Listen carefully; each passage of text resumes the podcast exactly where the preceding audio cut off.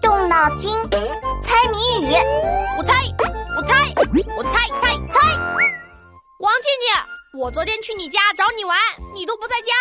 哼，因为期末考一百分，所以爸爸妈妈带我出去玩了。唉，我啥时候也考个一百分就好了，这样想去哪玩就去哪玩，想买啥玩具就买啥玩具。嗯，那我送你一个秘密武器，包你考一百。好啊，好啊，是什么秘密武器？两套黄冈小状元提高卷。啊，这个这个，我还是算了吧。呃，对了，你爸妈都带你去哪里玩呀？嗯，我出个谜语考考你，你就知道我们去哪啦。嘿，还是猜谜语好玩，你快说吧。谜题是一把刀，水里漂，有眼睛没眉毛，打一动物，长得像一把刀的小动物，还在水里漂，好奇怪，能吃吗？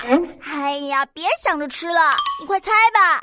可是有眼睛没有眉毛的动物，这也太难猜了吧？除了人类，就没有别的动物有长眉毛呀？那我给你个小提示。这个动物不但没有眉毛，连眼皮都没有哦。没有眼皮，那不是要一直睁着眼睛？哦，对了，我家养的金鱼就是一直睁着眼睛的。难道这个像一把刀在水里游的动物就是鱼？嗯，没错啊，谜底就是鱼。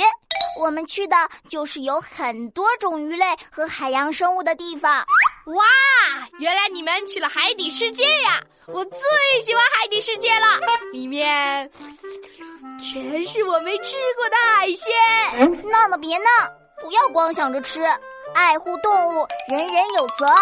嘿嘿嘿，那鱼没有眼皮，不是连睡觉都是睁着眼睛的吗？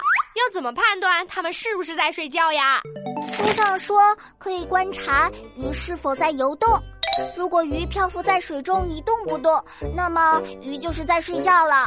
啊，原来我家金鱼一动不动是在睡觉呀！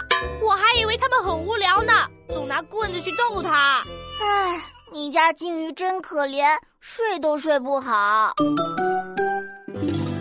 同学们，别走开，翻开我的谜语小本本，考考你：像条带，一盘菜，下了水跑得快。打一动物，把你的答案写在留言区哦。